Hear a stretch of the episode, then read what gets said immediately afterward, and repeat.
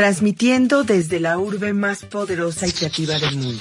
Esto es Radio Arte y Cultura por México, por y para nuestros artistas y lectores nacionales. A más de 2.000 metros sobre el nivel del mar, esparciendo letras sobre el mundo. Diciendo totalmente del criterio muy personal de usted, de que hay un hecho que ensombreció la historia de México. Hay un hecho que ensombreció la historia de unos cuantos hogares mexicanos. Yo le puedo decir a usted que estoy muy, muy contento de haber podido servir a mi país en tantos cargos como lo he hecho. Estoy muy orgulloso de haber podido ser presidente de la República y haber podido así servir a México. Pero de lo que estoy más orgulloso de esos seis años es del año de 1968, porque me permitió servir y salvar al país. Les guste o no les guste, con algo más que horas de trabajo burocrático, poniéndolo todo, vida, integridad física, horas, peligros, la vida de mi familia, mi honor, el paso de mi nombre a la historia. Todo se puso en la balanza. Afortunadamente salimos adelante.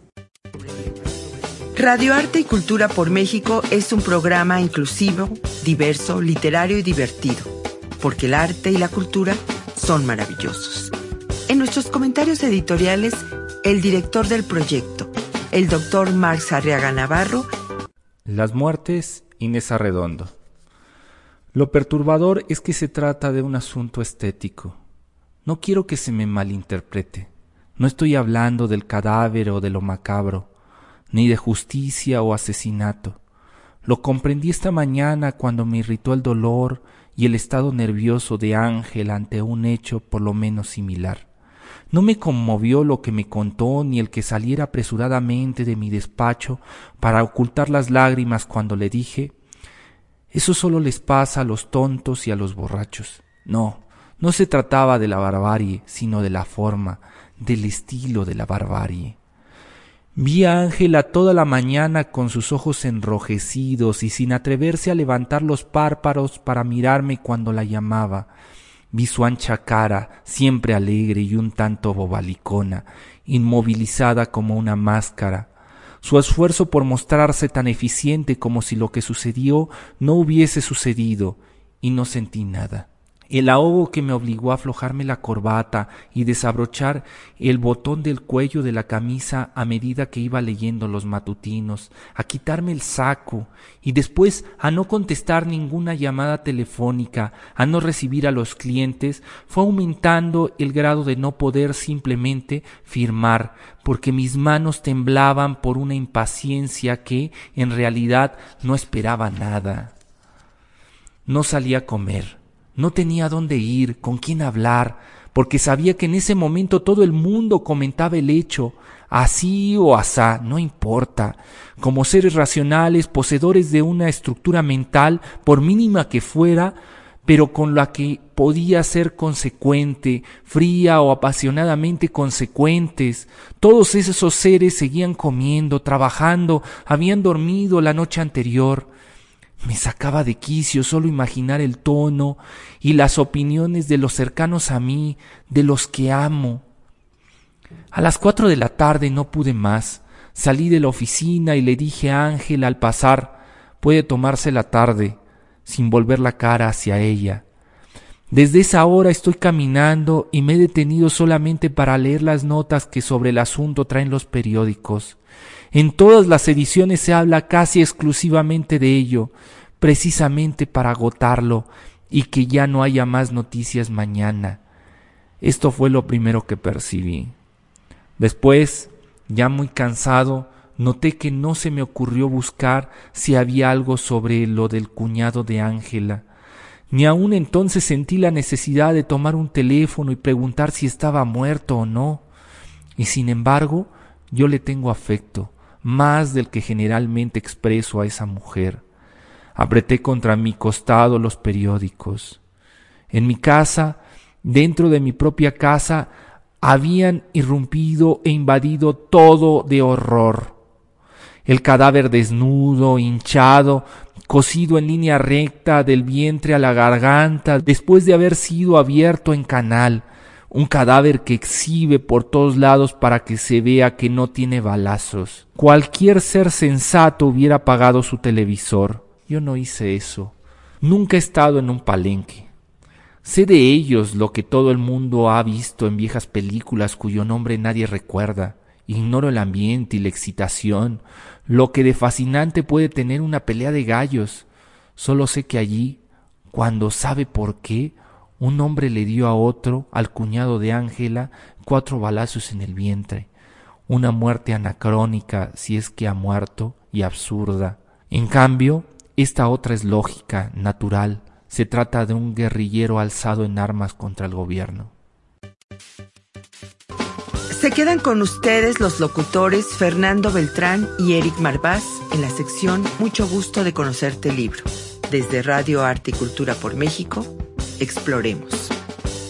Acabamos de escuchar la voz de el director editorial de este programa, el doctor Mark Sarriana Navarro, con un cuento de Inés Arredondo que se llama Las muertes y lamentamos haberlo recibido con un pequeño discurso de ese sujeto tan oscuro a nivel nacional y también mundial, el señor José Gustavo del Santísimo Sacramento Díaz Ordaz Bolaños Cacho, mejor conocido como Gustavo Díaz Ordaz. Él nació en San Andrés Chalchicomula, hoy es Ciudad Cerdán, un 12 de marzo de 1911 y muere en 1979. Fue abogado, político, generador de grupos de choque, eh, ministerio público y se desempeñó en muchas funciones, pero sobre todo lo que dejó marcada la historia fue su ascenso a la presidencia que duró del primero de diciembre del 64 al 30 de noviembre del 1970.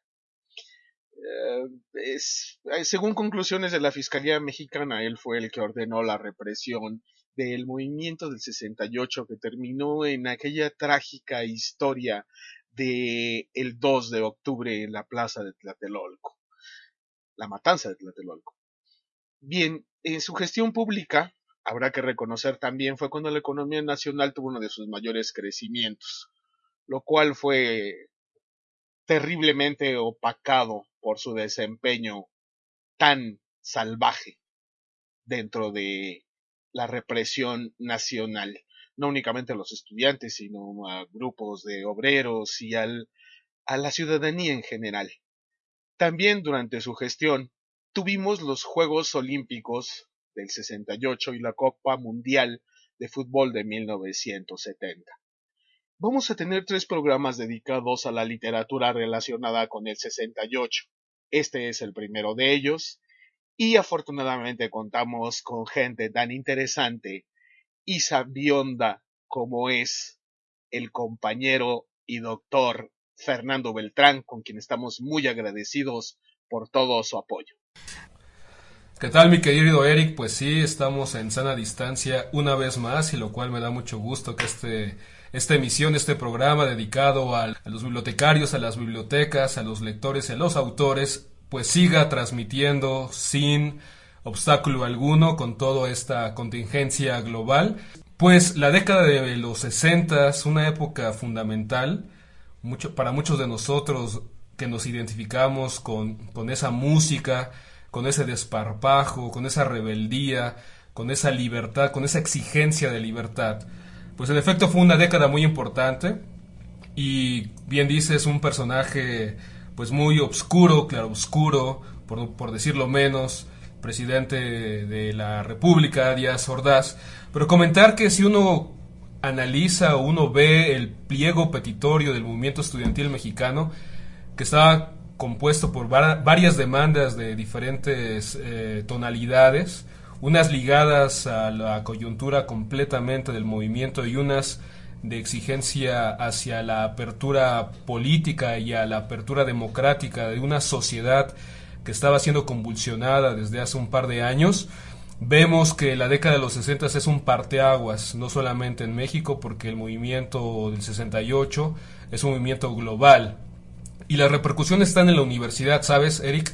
Porque la universidad había sido como una suerte de confín de la élite, en donde estaban prácticamente siendo educados la clase media y las clases privilegiadas y el 68 llegó a decir, hey señores, las clases medias bajas y las clases populares también tengan acceso a ese tipo de derechos de la, de la educación, también se trastoca la familia, donde el padre, que es todopoderoso y es la autoridad en la familia, pues empieza a ser cuestionada, empieza a tener voz la mujer, los hijos, y empieza a tener ahí una convulsión muy importante en la familia, y también la juventud, que es creo la gran categoría que empieza a revolucionarse, empieza a transformar, que es una categoría que necesita una nueva voz, nuevos mensajes, nuevos productos, que empiezan a hablar de lo que quieren. Y es así que entonces la música rock, las drogas, el exceso, la positividad de la sexualidad, pues es el lenguaje de la época, es el lenguaje juvenil y todo eso explota no solamente en la Ciudad de México, en Praga, en Pekín, en San, en San Antonio, en Nueva York, en Sao Paulo, en Buenos Aires. Es un movimiento global y afortunadamente ocurrió porque de algún modo o de otro todos nosotros en el siglo XXI le debemos mucho un montón a 1968. Sí, yo creo que en determinado momento ahorita eh, dentro de esta pandemia que estamos padeciendo tenemos una voz cantante con respecto a lo que se diga o a lo que se dijo o a lo que vamos viviendo. Estamos en un punto también convulsionado en el cual todas las sociedades hablemos de Latinoamérica, Europa, África, Asia, ya no nos estamos conformando con las ideas que van proporcionando de por medios constitucionales. Ahora tenemos la potencia de podernos comunicar unos a otros, aunque eso no tenga que significar por fuerza la verdad absoluta. Lo que sí tengo que retomar respecto a este programa es esa actitud mesiánica que tuvo Díaz Ordaz, que siempre fue un personaje oprimido por sus propias ideas acerca de su físico. Fue un hombre muy minimizado desde un inicio, él realmente viene de padres oaxaqueños, ha sido una cuestión meramente circunstancial que haya nacido en Puebla. Sin embargo, él es de padres oaxaqueños. Entonces, de repente, el nacer en un estado con tan pocas probabilidades de expansión, eso lo conflictuó toda su vida. Él se preparó siempre y absolutamente para poder lograr un estatus mejor del que tenía, lo cual sí es admirable. Sin embargo, cuando combinas el poder con una tan baja autoestima, creo que puede ser un peligro. Sí, yo creo que las, la cercanía de las Olimpiadas en México estaban claramente haciendo una presión muy, muy poderosa la clase política gobernante. Y ahí fue cuando en efecto no pudieron controlarlo. Era un movimiento muy, muy contestatario, muy rebelde, en el cual solamente por medio de, la, de esta represión que sabemos, más adelante vamos a hablar un poco de la, de la literatura que, que registró y que testimonió esa, esa atmósfera de represión, un movimiento tan, tan contestatario, tan rebelde, pues la única salida que se les ocurrió a estos gorilas fue la matazón. Y fue por eso que seguimos pensando que el 68 es muy importante porque sigue siendo un mensaje que llega a nuestra época, llega a nuestra generación de exigir libertad, libertad de expresión, debate público, debate de ideas, y por eso de algún modo todos nosotros, algunos más, algunos menos, somos tributarios de este movimiento juvenil, estudiantil y, en estricto sentido, un movimiento político. Bueno, pues este muchachón de ahí por los setentas y específicamente en el 68 ordena toda esta represión que como sabemos, tuvo ese fin trágico del 2 de octubre de 1968 en la plaza de Tlatelolco, donde por cierto hay un monolito que contiene el nombre de 20 personas, a pesar de las que nunca sabremos cuántas fueron las caídas, ha sido alguien que no tiene un lugar en la historia. Incluso todas las placas que exhibían su nombre se han ido retirando poco a poco dentro de la Ciudad de México, se le ha retirado el nombre a las calles, y... pero está profundamente ligada a una cuestión interesantísima que despertó a un cierto sector de la literatura de las artes en todo el país. ¿No es así, mi estimado? Sí, hay un montón de textos que nos gustaría comentar en esta ocasión, pero dada la premura del tiempo y dado que el tiempo es solo también, a mí me gustaría remitirme, Eric, a este escritor fenomenal, prolífico, eh, igualmente gustoso de la forma en que está escribiendo José Agustín. Y esta obra señera, prácticamente inaugural de una trayectoria de, de, gran, gran, gran calibre en la literatura mexicana, publicada en 1964, La tumba. Hace tiempo, Eric, que platicábamos sobre cuáles serían los mejores libros, los mejores anzuelos para esas personas en México que por alguna otra razón les ha costado trabajo acercarse con la literatura, que sean seducidos por medio de, la, de las letras. Y hablábamos en efecto de José Emilio Pacheco y esa novela que también ha, ha pasado la, la, prueba del tiempo, ¿no? Las batallas en el desierto. Pero yo creo que la tumba de José Agustín también merecería ser de esas candidatas a ser leídas por primera vez por alguien que quiere experimentar qué cosa es la literatura, cuál es su potencialidad, hacia qué universos te lleva, cuáles son los caminos, los derroteros de los personajes, de las historias, en fin. La tumba es uno de los mejores ejemplos que existen para que esa persona reacia a leer, a leer algo interesante, pueda, pueda, pueda ser tentada por, por una historia fascinante. Porque la tumba si bien fue publicada en el 64 y si bien fue supervisada, editada, publicada por nada más y nada menos que Juan José Arreola, La tumba es una novela juvenil, escrita cuando el autor tenía más o menos 17, 18 años. O sea, un, un muchacho con una energía desbordante que lo plasma en la literatura. Es una literatura que está llena de experimentación con el lenguaje, Eric. Si tú te acuerdas de los apellidos de los personajes, no son apellidos comunes como Gómez, López o Suárez, sino que son apellidos así como un apellido nacional. Disculpa que te interrumpa, querido Fernando Beltrán, pero es necesario que los radioescuchas tengan en cuenta esa relación de amor-odio que había entre Juan José Arreola y los denominados chicos de la literatura de la onda. Esto era un poco extraño, él con tan buen decir y de repente estos chicos transgrediendo el idioma de ese modo. Sin embargo, por favor, continúa acerca de esta interesante disertación.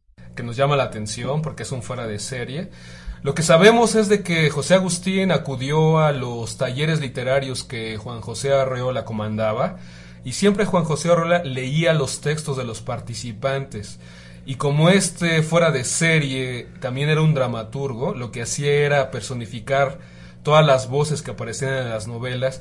Y si bien, como bien dices, Juan José Arreola dijo que no estaba de acuerdo con un montón de detalles, y que les hacía falta la manita de, la manita de tuerca, la manita de puerco, como, como ustedes quieran señalarlo, lo que dijo fue que la obra merecía ser publicada. Entonces eso fue para, para todos nosotros, que posteriormente la, la vamos a leer, pues un gran dato saber que fue supervisada, editada por este fuera de serie. Regresando un poco a lo que yo encuentro en la, en la tumba, ampliamente recomendable, es esa, es esa experimentación del lenguaje, Eric, donde sin ningún desparpajo mete el francés, mete el inglés, mete el lenguaje popular, mete el albur, mete el doble sentido, mete la idea del desparpajo juvenil, la fiesta, el alcohol, el sexo, la seducción, el erotismo, todos esos detalles están metidos en la tumba y merece ser, merece ser realmente considerada, leída. Y además, bueno, pues esa, ese, ese ambiente, ¿no? Que recrea una novela, si bien publicada cuatro o cinco años antes del 68, ya te refleja, Eric, en qué situación estaba la juventud mexicana de deseos de libertad, de deseos de excesos, de deseos de alcohol, de deseos de decirle no Ciertamente una gran figura, José Agustín, además de un escritor prolífico, siempre contestatario, siempre muy directo en su modo de hablar, muy directo en su modo de escribir, y además muy preparado, muy docto, muy entregado a esas situaciones de la investigación con respecto a las situaciones que se fueron sucediendo en varios gobiernos. Él por ahí tiene una colección de libros que se llaman las tragicomedias, llegó hasta el número 3, en donde da cuenta de todos los excesos y de todas las extrañezas dentro de la política, mezclado con toda la farándula y esas situaciones. Es un realmente fuera de serie que siempre estuvo dentro de la investigación de campo incluso. Una figura fascinante, José Agustín. Una de las cosas que yo veo con gran interés desde que muy joven se fue a Cuba en pleno ascenso de la revolución cubana. Tuvo la oportunidad de participar en esas campañas de alfabetización y antes de llegar a Cuba se casó con una señorita llamada Margarita que posteriormente va a ser nada, nada, nada más y nada menos que la mamá de ese poeta fascinante comprometido militante Roque Dalton. Entonces, José Agustín está lleno de coordenadas, de rebeldía, de revolución, de experimentación y afortunadamente, querida, querida audiencia, estamos aquí para comentar un par de obras de este fuera de serie. Margot Glantz inauguró esta categoría de la onda, Eric, en donde José Agustín y Parménides García Saldaña y otros están allá aglutinados en esta suerte como de literatura beat, literatura juvenil, literatura del rock, literatura de la experimentación, pero lo más importante es de que estos autores, al menos José Agustín rechazó categóricamente que su literatura fuera aglutinada en esta categoría de la onda. Si bien la tumba varias veces recupera en diálogos esto de estamos en la onda, estás en la onda, no agarras la onda, pero en realidad es una arbitrariedad con muchas cosas que han ocurrido en la literatura mexicana y la literatura mundial de etiquetar, de catalogar, de clasificar diferentes expresiones, diferentes entre sí, pero para venderlas metemos una etiqueta. Entonces, bueno, seguiremos hablando de José Agustín y de esta literatura juvenil contestataria de gran experimentación verbal. Sí, a mí me parece en definitiva que hay un antes y un después del 68 con respecto a la literatura. Varias obras se escribieron dentro de la cárcel, voces como, eh, por poner algún ejemplo, José Revueltas, que hizo un par de novelas, incluyendo El Apando, que después se volvió guion cinematográfico, eh, los escribieron desde dentro de Lecumberri por esa represión y por esa situación de que estuvieron encarcelados y señalados como gente que estuvo dentro del movimiento. Sí fueron muchos los intelectuales que se movieron durante esa época. Por ejemplo, este Carlos Fuentes estaba de embajador en Francia y en el momento del 68 él presenta su formal renuncia. También Paz estaba en la India y algunos otros personajes que estaban allá adentro. Creo que el 68 es el parteaguas perfecto para que se haga una literatura más real, menos estatal, menos eh, académica y se empiece a desparpajar ese lenguaje y los sentimientos tan oprimidos que hubo durante mucho tiempo, ¿no? Porque, vamos, dentro de toda esta situación, pues no fue únicamente Díaz Ordaz, sino que ya había algunas situaciones anteriores. Sin embargo, pues bueno, este 68 que se marca tan fuertemente a nivel nacional deja el precedente para poder avanzar hacia otro tipo de literatura, lo cual es maravilloso. Creo que si realmente nos comprometiéramos a leer más, a ser más introspectivos dentro de este estudio, creo que podríamos evitar que sucedieran cosas como eh, ha sido una constante con los gobiernos que hemos tenido y que es innegable además, ¿no? Con sus salvas distancias, lo que pasó en Ayotzinapan, por un decir algo, ¿no? Muchas gracias por escucharnos, los queremos mucho, por favor leamos, realmente es el único campo de defensa que tenemos hasta para con las contingencias por un virus del que desconocemos tanto. Muchas gracias por escucharnos y nos vemos la próxima semana. Seguro que sí, Eric. Fue para mí un gran placer estar contigo, compartiendo este espacio. A nuestra audiencia, un gran saludo. Sabemos que haya gente interesada siguiéndonos. Un gran placer para esta emisión. Y bueno, seguimos hablando de letras, rebeldía, sexo y alcohol. Hasta la próxima. Gracias por acompañarnos. Su presencia es importantísima. Hemos nacido por ustedes. Agradecemos su escucha, lo esperamos la próxima semana y le deseamos éxito y fortuna en todo lo que emprenda. Lo abrazamos en toda la extensión de la palabra. Nosotros, los que intervenimos en esta edición de Arte y Cultura por México. Hasta la siguiente letra. En la voz, Margarita Hernández.